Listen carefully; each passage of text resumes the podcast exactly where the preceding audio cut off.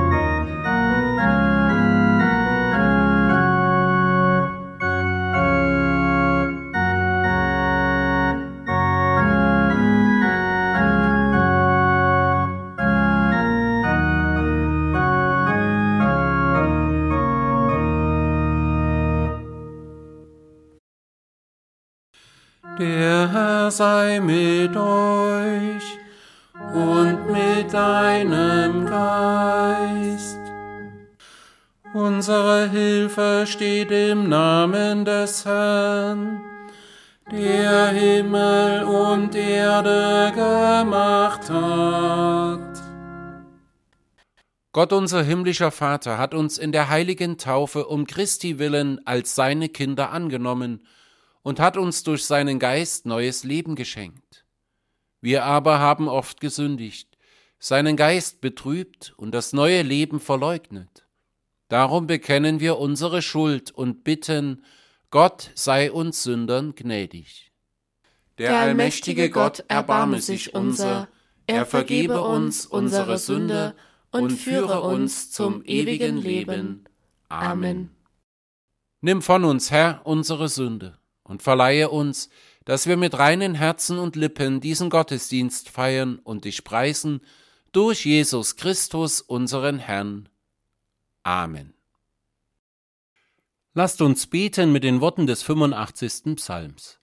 Herr, der du bist vormals gnädig gewesen deinem Lande und hast erlöst die Gefangenen Jakobs, der du die Missetat vormals vergeben hast deinem Volk und alle seine Sünde bedeckt hast, der du vormals hast all deinen Zorn fahren lassen und dich abgewandt von der Glut deines Zorns. Hilf uns, Gott, unser Heiland, und lass ab von deiner Ungnade über uns. Willst du denn ewiglich über uns zürnen?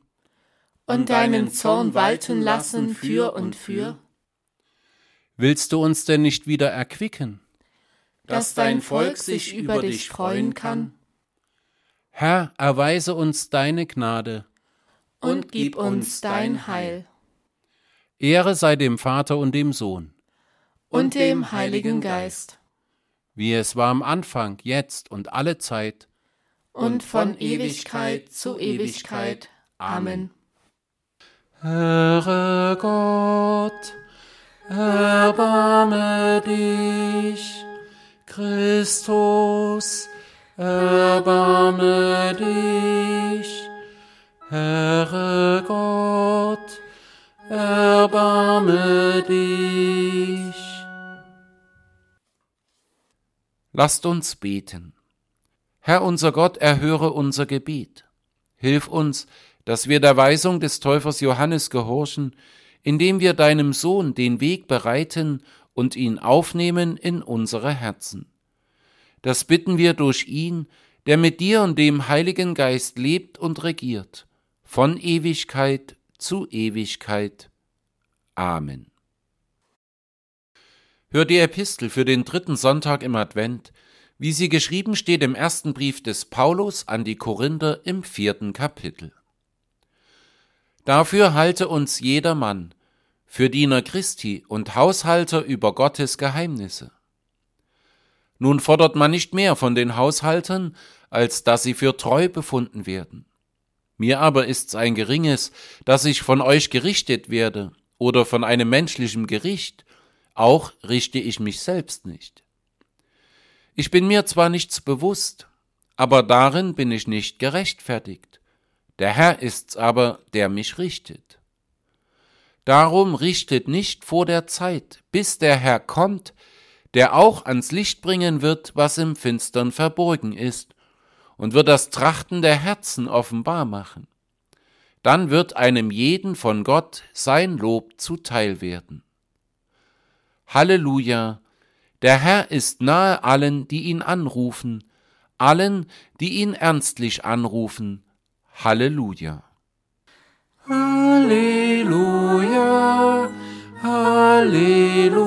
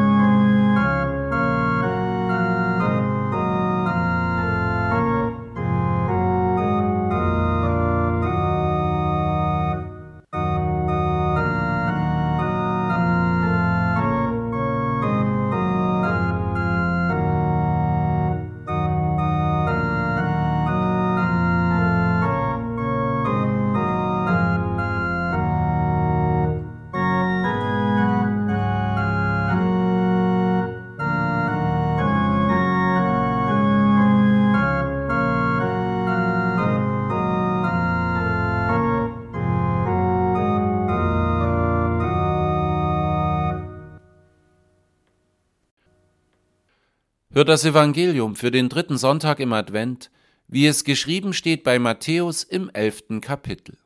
Ehre sei dir, Herr. Als Johannes im Gefängnis von den Werken Christi hörte, sandte er seine Jünger und ließ ihn fragen, Bist du es, der da kommen soll, oder sollen wir auf einen anderen warten? Jesus antwortete und sprach zu ihnen, Geht hin und sagt Johannes wieder, was ihr hört und seht. Blinde sehen und Lahme gehen, Aussätzige werden rein und Taube hören. Tote stehen auf und Armen wird das Evangelium gepredigt, und selig ist, wer sich nicht an mir ärgert. Als sie fortgingen, fing Jesus an, zu dem Volk von Johannes zu reden. Was seid ihr hinausgegangen in die Wüste zu sehen?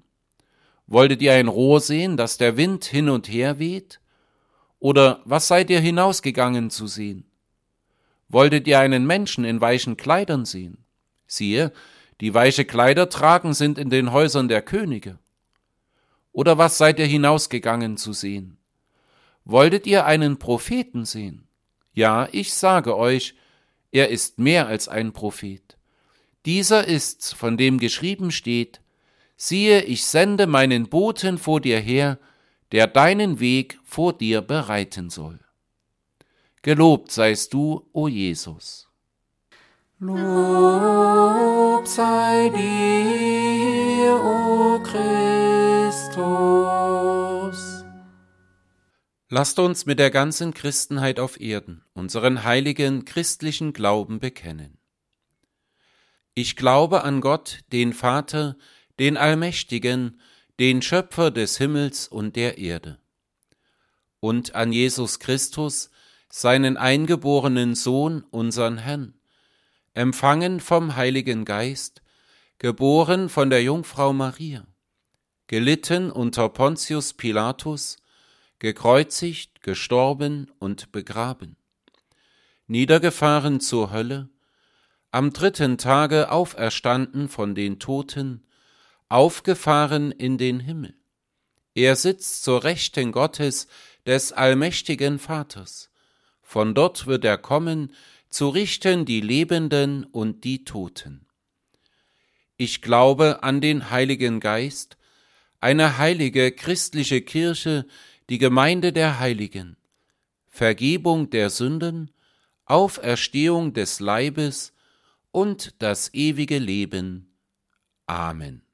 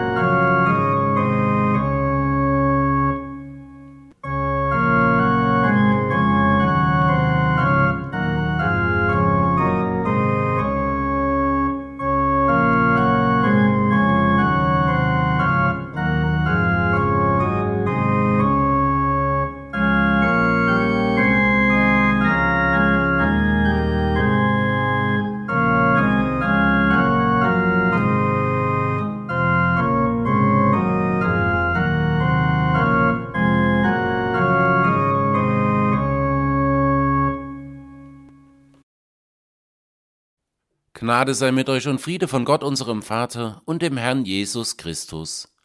Amen. Hört eine Predigt über Lukas 3, die Verse 7 bis 18.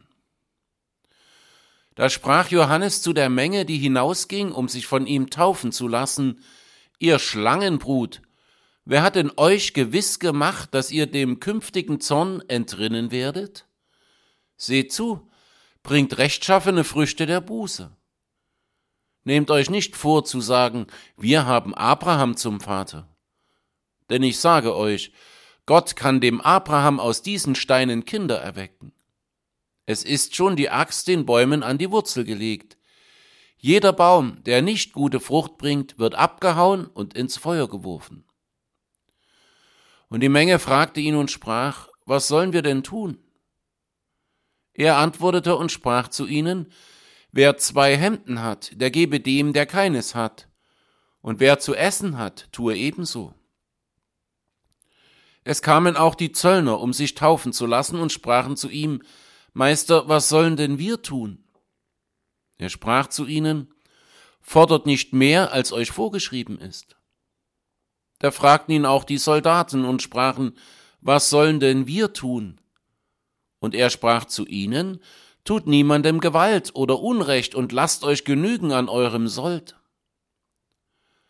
Als aber das Volk voll Erwartung war und alle dachten in ihren Herzen von Johannes, ob er vielleicht der Christus wäre, antwortete Johannes und sprach zu allen, Ich taufe euch mit Wasser. Es kommt aber einer, der ist stärker als ich, und ich bin nicht wert, dass ich ihm die Riemen seiner Schuhe löse der wird euch mit dem Heiligen Geist und mit Feuer taufen. In seiner Hand ist die Wurfschaufel, und er wird seine Tenne fegen und wird den Weizen in seine Scheunen sammeln, die Spreu aber wird er mit unauslöschlichem Feuer verbrennen. Und mit vielem anderem mehr ermahnte er das Volk und verkündigte ihm das Heil. Lasst uns beten. Herr, wir bitten dich, segne dieses ernste Wort an unseren Herzen. Amen. In unserem Herrn und Heiland Jesus Christus. Stellen wir uns einmal vor, in unserer Gemeinde findet eine Taufe statt, und in seiner Predigt spricht der Pfarrer den Taufanwärter mit folgenden Worten an. Du Sohn einer Schlange, woher nimmst du die Gewissheit, dass du dem Zorn Gottes entrinnen wirst? Was würden wir denken und empfinden? Wahrscheinlich würden wir zusammenzucken, ob sich der Pfarrer da nicht doch etwas im Ton vergriffen hat? Oder weiß er etwas über den Täufling, was sich nun in seiner Donnerpredigt niederschlägt? Wahrscheinlich wären wir entrüstet über ein solches Verhalten, ein wenig mehr Feingefühl hätten wir da schon erwartet. Doch nun schauen wir uns an, was uns unser heutiges Predigtwort über Johannes den Täufer berichtet. Da kommen Menschen zu ihm an den Jordan. Sie wollen getauft werden und hören auf die Worte, die der Täufer ihnen zu sagen hat, und was sie hören, ist erschreckend. Ihr Schlangenbrut, wer hat in euch gewiss gemacht, dass ihr dem künftigen Zorn entrinnen werdet? Nun könnten wir uns glücklich schätzen, dass wir nicht selbst am Jordan standen, als Johannes seine Zuhörer so herunterputzte. Wer lässt sich schon gern derart beschimpfen? Aber wir wollen heute einmal alle Eitelkeit von uns ablegen und wollen uns doch ganz demütig im Geist oder die Zuhörer des Täufers mischen. Johannes stellt uns nämlich eine wichtige Frage, auf die auch wir eine Antwort haben müssen. Die Frage, wie entrinnen wir dem Zorn Gottes? Und dann gibt Johannes die Antwort. Wenn wir Buße tun, wenn wir Liebe üben und wenn wir den wahren Christus erkennen. Wie entrinnen wir dem Zorn Gottes? Nun, wenn wir Buße tun. Ihr Schlangenbrut, diese Anrede war nicht einfach eine Beschimpfung. Vielmehr nannte Johannes seine Zuhörer bei ihrer wahren Abstammung. Er hatte nicht irgendwelche Schlangen im Blick, sondern die eine Schlange, den Teufel, dessen Nachkommen in derselben verdorbenen Art leben wie er. Später wird Jesus selbst so deutlich über den Vater seiner Gegner reden und ihnen sagen, ihr habt den Teufel zum Vater, und nach eures Vaters Gelüste wollt ihr tun. Der ist ein Mörder von Anfang an und steht nicht in der Wahrheit, denn die Wahrheit ist nicht in ihm. Wenn er Lügen redet, so spricht er aus dem eigenen, denn er ist ein Lügner und der Vater der Lüge. Wenn nun der Täufer Johannes so hart zu seinen Hörern redet, dann tut er das nicht aus Bosheit oder weil er kein Einfühlungsvermögen hätte, sondern das tut er, um den Menschen ihre Lage bewusst zu machen. Und in dieser ernsten Lage wären auch wir noch, wenn wir nicht schon die wichtige Antwort auf die Frage bekommen hätten, wie wir dem Zorn Gottes entrinnen können. Doch selbst wenn wir diese Antwort schon kennen, heißt es doch auch, bei dieser Antwort zu bleiben. Ja, wer in der Nachfolge des Teufels steht, wer dessen böse Art geerbt hat, der steht nun einmal von Natur aus unter dem Zorn Gottes. Und was will der heilige Gott auch anfangen mit Geschöpfen, die seine Ehre mit Füßen treten, die sich selbst und ihren Nächsten durch Mord, Ehebruch, Diebstahl oder Verleumdung zugrunde richten? Ihr Schlangenbrut. Es ist eine Anrede, die niemandem gefallen wird. Und doch ist sie nötig, um auch uns vor falscher Sicherheit zu bewahren. Damals kamen Menschen zu Johannes, die sich eigentlich in Sicherheit wähnten. Sie waren doch Israeliten, Angehörige des auserwählten Volkes. Wie konnten sie da unter dem Zorn Gottes stehen? Doch Johannes zerschlug mit seiner harten Bußpredigt diese Sicherheit. Er sprach, Seht zu, bringt rechtschaffene Früchte der Buße und nehmt euch nicht vor zu sagen, wir haben Abraham zum Vater, denn ich sage euch, Gott kann dem Abraham aus diesen Steinen Kinder erwecken. Es ist schon die Axt den Bäumen an die Wurzel gelegt. Jeder Baum, der nicht gute Frucht bringt, wird abgehauen und ins Feuer geworfen. Wir können uns heute gar nicht richtig vorstellen, wie hart diese Worte damals auf die Zuhörer gewirkt haben müssen. So sicher waren sie sich in ihrer Abstammung als Israeliten. Und nun sollte das alles nichts mehr wert sein? Was sollte denn jetzt noch helfen? Wenn es darum geht, dem Zorn Gottes zu entrinnen, dann dürfen auch wir uns nicht einer falschen Sicherheit hingeben. Solche Irrtümer gibt es häufiger, als man denkt. Ich bin ja getauft, also bin ich ein Kind Gottes, ich gehöre ja zur Kirche, also habe ich mit Gott kein Problem.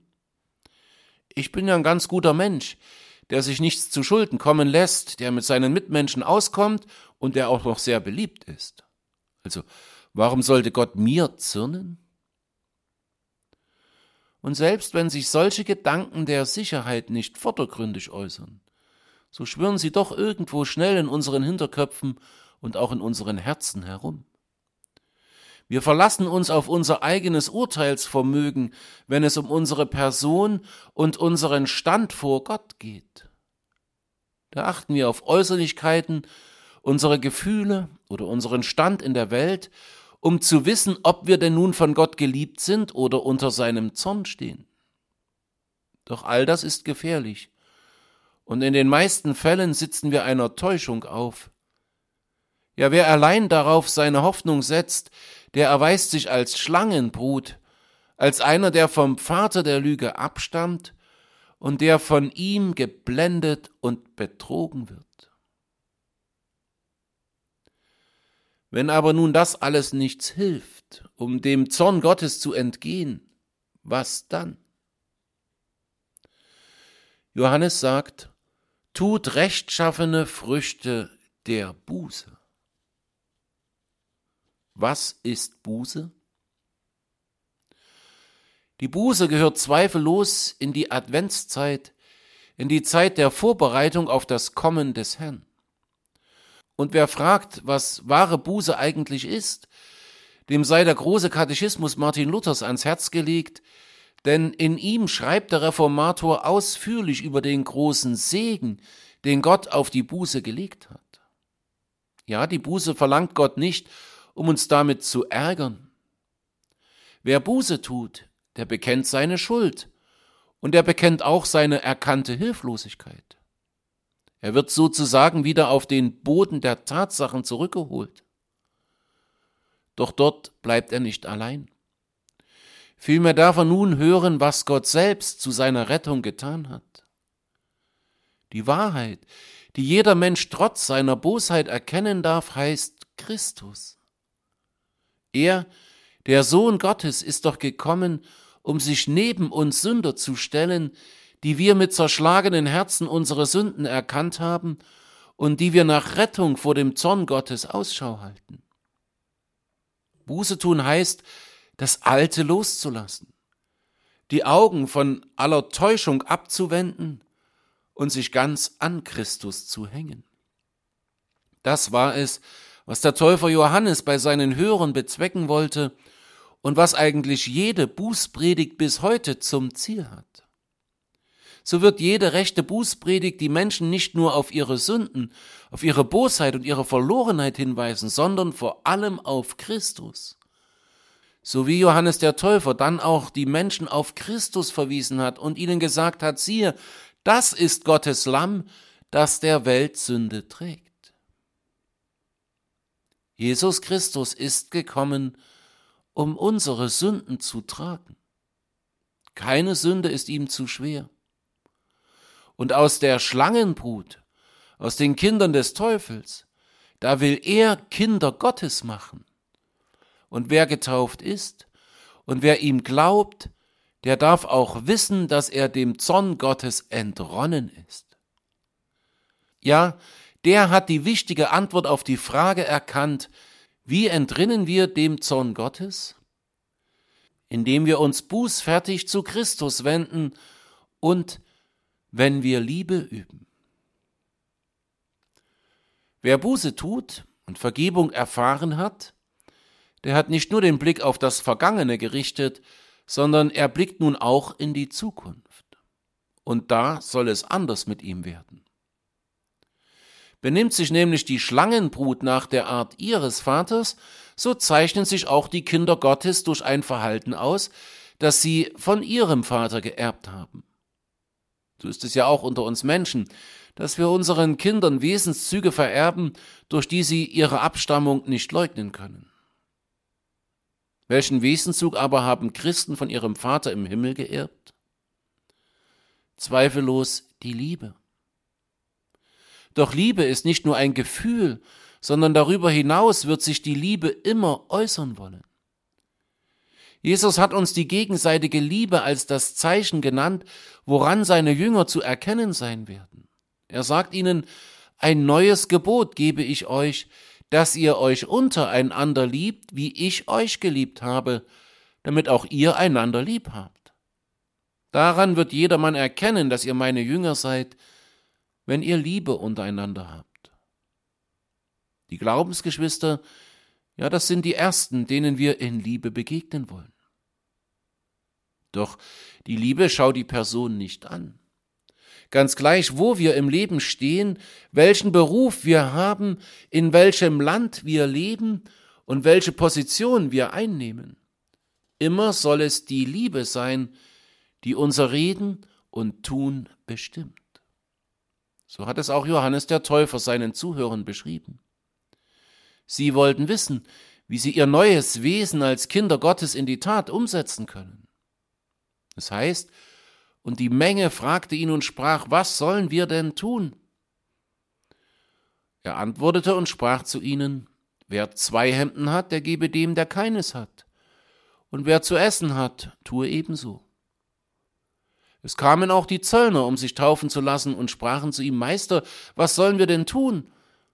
Er sprach zu ihnen, fordert nicht mehr, als euch vorgeschrieben ist. Da fragten ihn auch die Soldaten und sprachen, was sollen denn wir tun?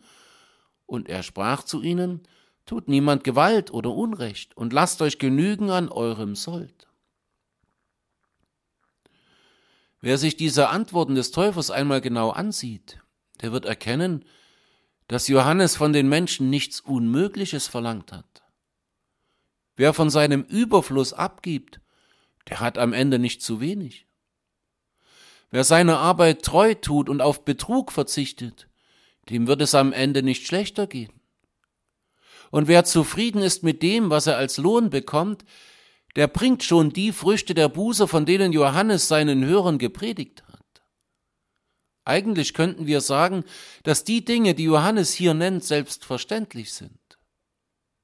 Doch das sind sie eben in dieser verdorbenen Welt nicht. Geiz, Neid, Betrug und Gewalt zeigen sich an allen Orten, ob im Großen oder im Kleinen. Denn der natürliche Mensch schaut immer darauf, dass er selbst nicht zu kurz kommt. Selbst da, wo er Gutes tut, hat er doch ein Auge darauf, dass er selbst noch einen Vorteil hat. Und sei es das Ansehen, das er sich mit seinen Taten verdient. Die Liebe aber, die wir von unserem himmlischen Vater geerbt haben, die blickt allein auf das Wohl des Nächsten. Und wenn sie dann doch nach Ansehen und Ehre fragt, dann soll dieses Ansehen allein der Vater im Himmel haben. So wie es der Herr Christus in der Bergpredigt gesagt hat, lasst euer Licht leuchten vor den Leuten, damit sie eure guten Werke sehen und euren Vater im Himmel preisen. Hier nun ist aber noch einmal eine deutliche Klarstellung nötig, um die Worte des Täufers auch nicht falsch zu verstehen.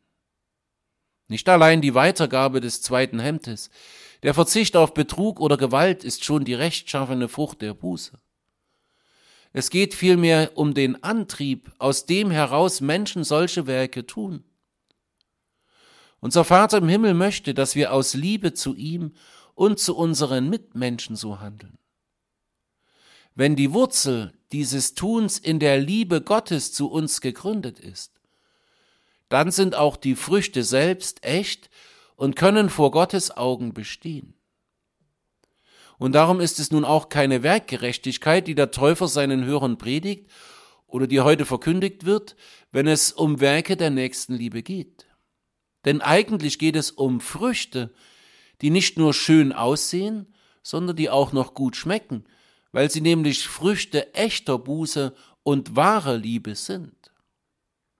Diese Früchte sind auch nicht der Grund, warum wir gerettet werden, sondern sie sind Zeichen dafür, dass wir vor Gottes Zorn schon gerettet sind. Wie also entrinnen wir dem Zorn Gottes? Nun, wenn wir Buße tun und wenn wir im Glauben Liebe üben, ja, wenn wir auch den wahren Christus erkennen. Johannes der Täufer hat es in seinem Beruf auch nicht leicht gehabt. Als Wegbereiter verkündete er den kommenden Christus, und weil er das so eindrucksvoll tat, meinten die Menschen, er selbst sei der verheißene Messias. Als aber das Volk voll Erwartung war und alle dachten in ihren Herzen von Johannes, ob er vielleicht der Christus wäre, antwortete Johannes und sprach zu allen, ich taufe euch mit Wasser. Es kommt aber einer, der ist stärker als ich, und ich bin nicht wert, dass ich ihm die Riemen seiner Schuhe löse. Der wird euch mit dem Heiligen Geist und mit Feuer taufen. In seiner Hand ist die Wurfschaufel, und er wird seine Tenne fegen und wird den Weizen in seine Scheune sammeln, die Spreu aber wird er mit unauslöschlichem Feuer verbrennen und mit vielem andern mehr ermahnte er das Volk und verkündigte ihm das Heil. Was ist die Lehre, die wir aus diesen Worten ziehen müssen? Nun, vor dem Zorn Gottes rettet uns allein Jesus Christus. Er rettet uns zum Preis seines eigenen Lebens. Jede unserer Sünden, und seien sie auch noch so schwer, will er uns abnehmen und mit seinem Blut bezahlen. Was er von uns für diesen Liebesdienst erwartet, das ist nichts anderes als der Glaube. Selbst diesen Glauben schenkt er uns noch. Denn er tauft uns mit dem Heiligen Geist, er entfacht also das Feuer des Glaubens in unseren Herzen. Was an uns ist, wollen wir darauf achten, dass der Glaube nicht wieder verlöscht, weil wir uns dem Wirken des Heiligen Geistes entziehen.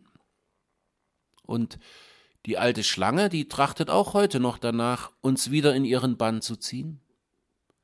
Das aber soll nicht so sein. Das soll ihr nicht gelingen, wenn wir nur bleiben bei den heilsamen Worten unseres Herrn. Dann kann uns weder der Teufel noch die Welt noch der alte Mensch schaden. Sollen sie doch in diesem Leben toben und versuchen, uns zu schaden, im Glauben an Christus dürfen wir mit dem Apostel Paulus in der Gewissheit leben, in dem allen überwinden wir weit durch den, der uns geliebt hat. Denn ich bin gewiss, dass weder Tod noch Leben, weder Engel noch Mächte noch Gewalten, weder Gegenwärtiges noch Zukünftiges, weder Hohes noch Tiefes, noch eine andere Kreatur uns scheiden kann von der Liebe Gottes, die in Christus Jesus ist, unserem Herrn. Wie entrinnen wir dem Zorn Gottes? Eigentlich dürfen wir im Blick auf das kommende Christkind voller Freude erkennen, wir sind dem Zorn Gottes schon entronnen. Weil wir das aber wissen, wollen wir auch in Zukunft Buße tun für all die Dinge, in denen wir schuldig geworden sind. Wir wollen Liebe üben, weil wir uns selbst von Gott geliebt wissen. Und wir wollen bei Jesus bleiben, denn in ihm haben wir den wahren Heiland erkannt. Amen. Und der Friede Gottes, der höher ist als alle Vernunft, bewahre eure Herzen und Sinne in Christus Jesus. Amen.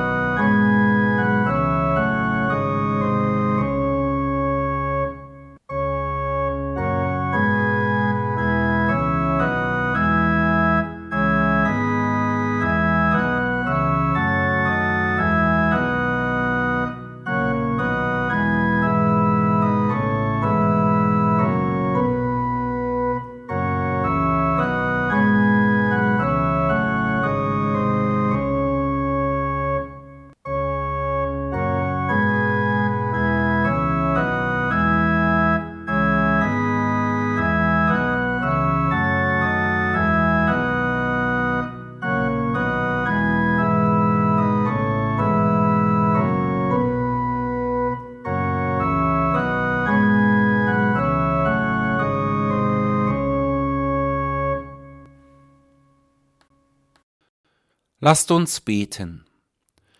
Allmächtiger, ewiger Gott, wir danken dir, dass du deinen eingeborenen Sohn Jesus Christus der Welt als Heiland gesandt hast. Wir bitten dich, hilf, dass uns sein Erscheinen im Fleisch zum Trost dient und wir mit Zuversicht glauben, dass er auch für uns gekommen ist. Gib, du treuer Gott, dass er durch sein Wort und Sakrament immer wieder zu uns kommt und durch den Glauben in unseren Herzen wohnt. Hilf uns auch, dass wir seinem letzten Kommen zum Gericht jederzeit wachsam und betend entgegengehen, um mit ihm hineinzugehen in das Reich seiner ewigen Herrlichkeit. Herr, wir bitten dich für die ganze Christenheit. Erneuere deine Kirche, heile, was krank ist, belebe, was tot ist. Segne unser Volk und alle, die uns regieren. Erwecke dir treue Diener und Jünger in allen Teilen der Bevölkerung. Gib Kraft und Gelingen zu unserem täglichen Werk. Schenke uns Geduld und Treue. Hilf, dass wir uns als deine Kinder und als Zeugen deiner unvergänglichen Wahrheit bewähren. Hilf uns, dich mit Freude zu loben und deinen Namen alle Zeit zu bekennen. Das bitten wir dich durch Jesus Christus, unseren Herrn. Amen. Vater unser im Himmel geheiligt werde dein Name, dein Reich komme, dein Wille geschehe, wie im Himmel so auf Erden.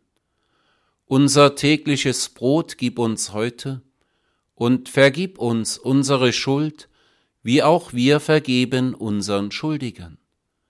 Und führe uns nicht in Versuchung, sondern erlöse uns von dem Bösen.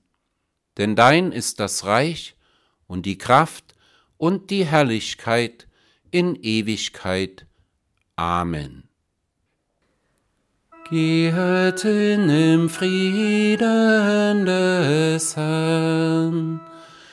Gott sei ewiglich Dank. Der Herr segne dich und behüte dich. Der Herr lasse leuchten sein Angesicht über dir und sei dir gnädig. Der Herr erhebe sein Angesicht auf dich und gebe dir Frieden. Amen.